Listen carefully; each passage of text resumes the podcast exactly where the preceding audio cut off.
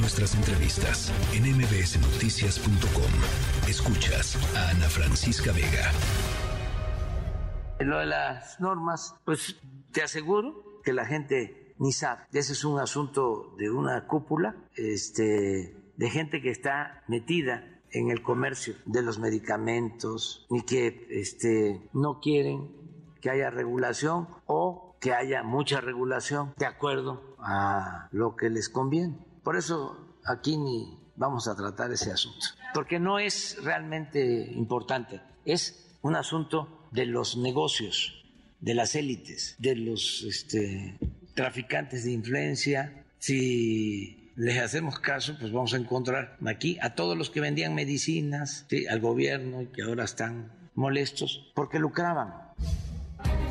Bueno, esa es la posición del presidente López Obrador y por eso nos sorprende eh, esto que decidieron hace unos días de cancelar 35 normas oficiales sanitarias, entre ellas la NOM 041 para la prevención, diagnóstico, tratamiento, control y vigilancia epidemiológica del cáncer de mama y la NOM 014 para la atención del cáncer cérvico-uterino. Pero no son las únicas, ya les decía, son 35 normas oficiales eh, sanitarias las que fueron eh, canceladas y el presidente dice, en realidad no importa, la salud está eh, garantizada. En la línea telefónica, el doctor Héctor Jaime, diputado del PAN, secretario de la Comisión de Salud en la Cámara de Diputados. Me da gusto saludarte, doctor.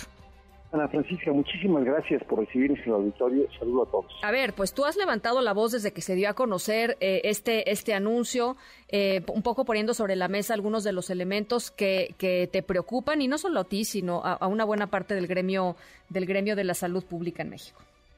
Mira, me parece muy, muy lamentable tan siquiera lo que dice el presidente, porque si hay algún círculo que tiene que ver con las normas, es el federal. Es decir, son normas que trabajan los federales, que hacen los federales. Si ahorita analizaras, Ana Francisca, tan solo la, la de cáncer de mama, que a, a una once de distancia, aunque no se haya actualizado, la verdad es que da un estándar de calidad suficientemente bueno para buscar identificarlo a tiempo, tratarlo tempranamente y que tenga los mejores resultados.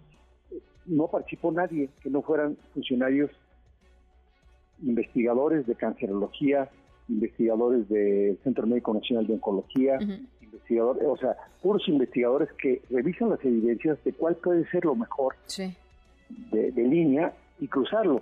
Y luego que digan son farmacéuticas, que, que me digan a mí en cuál norma existe. Miren, la norma de mamá son 47 páginas no hay una sola en la cual digan cómo se hacen las investigaciones para esto. Para el gobierno no produce medicamentos, el gobierno no hace dispositivos. Y una norma oficial mexicana tiene la opción de actualizarse cada cinco años para que los expertos revisen si realmente hay avances sustantivos, luego se analiza con costo-beneficio si ese avance hay que incorporarlo o no como obligatorio en el sector público, privado y social, porque una norma oficial mexicana viene de una ley que el propio presidente aprobó en junio del 2020, sí se llama ley de calidad y que tiene como principio básico proteger el bien público. Oye, Ana Francisca, ¿qué mejor bien público que la salud de los mexicanos. Ahora, eh, para que la gente que nos está escuchando entienda, eh, si, si se cancela una norma oficial mexicana, básicamente una persona, digamos que llegan dos personas a, un, a, a, dos distintos hospitales. En un hospital se siguen los protocolos de la norma oficial mexicana y en otro no. Eh, ¿Habría más riesgo, por ejemplo, de que el cáncer no fuera detectado en el hospital en donde no hay una NOM? Muchísimo más riesgo muchísimo riesgo. Primero porque la NOM debe haber en los dos. El principal riesgo ocurría, Francisca, cuando una persona decidía hacer protocolos de cada cuándo hay que hacer una mamografía. Luego, ¿quién tiene que interpretarla? Luego, ¿cómo se va a clasificar el cáncer? Yo veo de fondo que lo que quiere el gobierno es quitarse la responsabilidad. Mira, un tema jurídico importante que no hemos anunciado porque lo hemos enfocado en salud, es que la norma oficial mexicana sirve como parámetro de referencia para los juzgadores si tú consideras que el médico privado te trató mal con base en esa norma, el juez la toma como guía.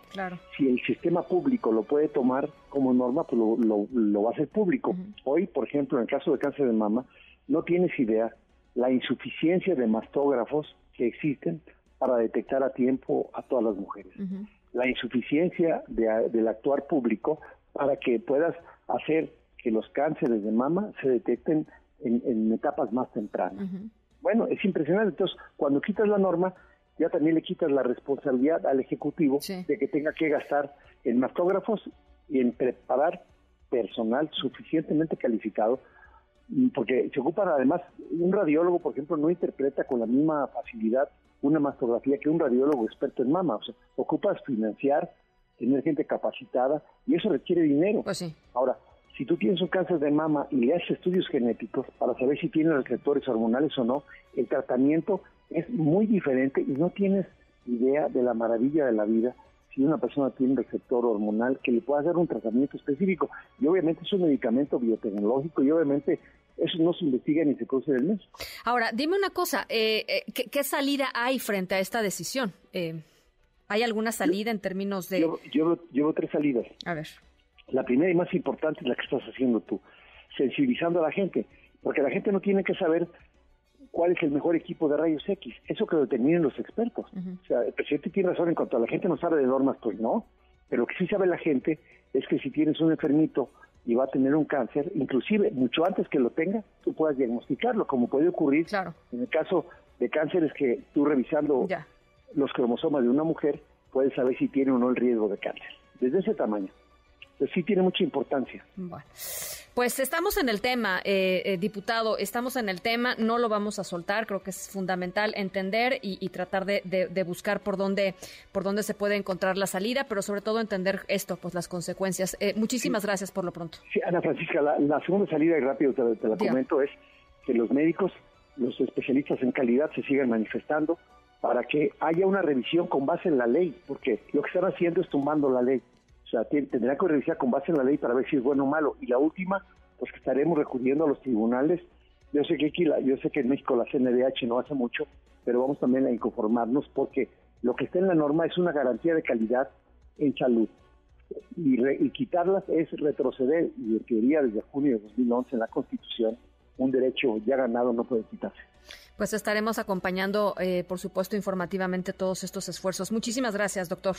Al contrario, muchas gracias, Ana Francisca. Las 7 las siete de la tarde con 35 minutos, el doctor Héctor Jaime, diputado panista, secretario de la Comisión de Salud en la Cámara de Diputados, alguien que de veras sabe mucho sobre estos temas. Noticias. No importa si nunca has escuchado un podcast o si eres un podcaster profesional. Únete a la comunidad Himalaya. Radio en vivo. Radio en vivo. Contenidos originales y experiencias diseñadas solo para ti. Solo para ti. Himalaya. Descarga gratis la app.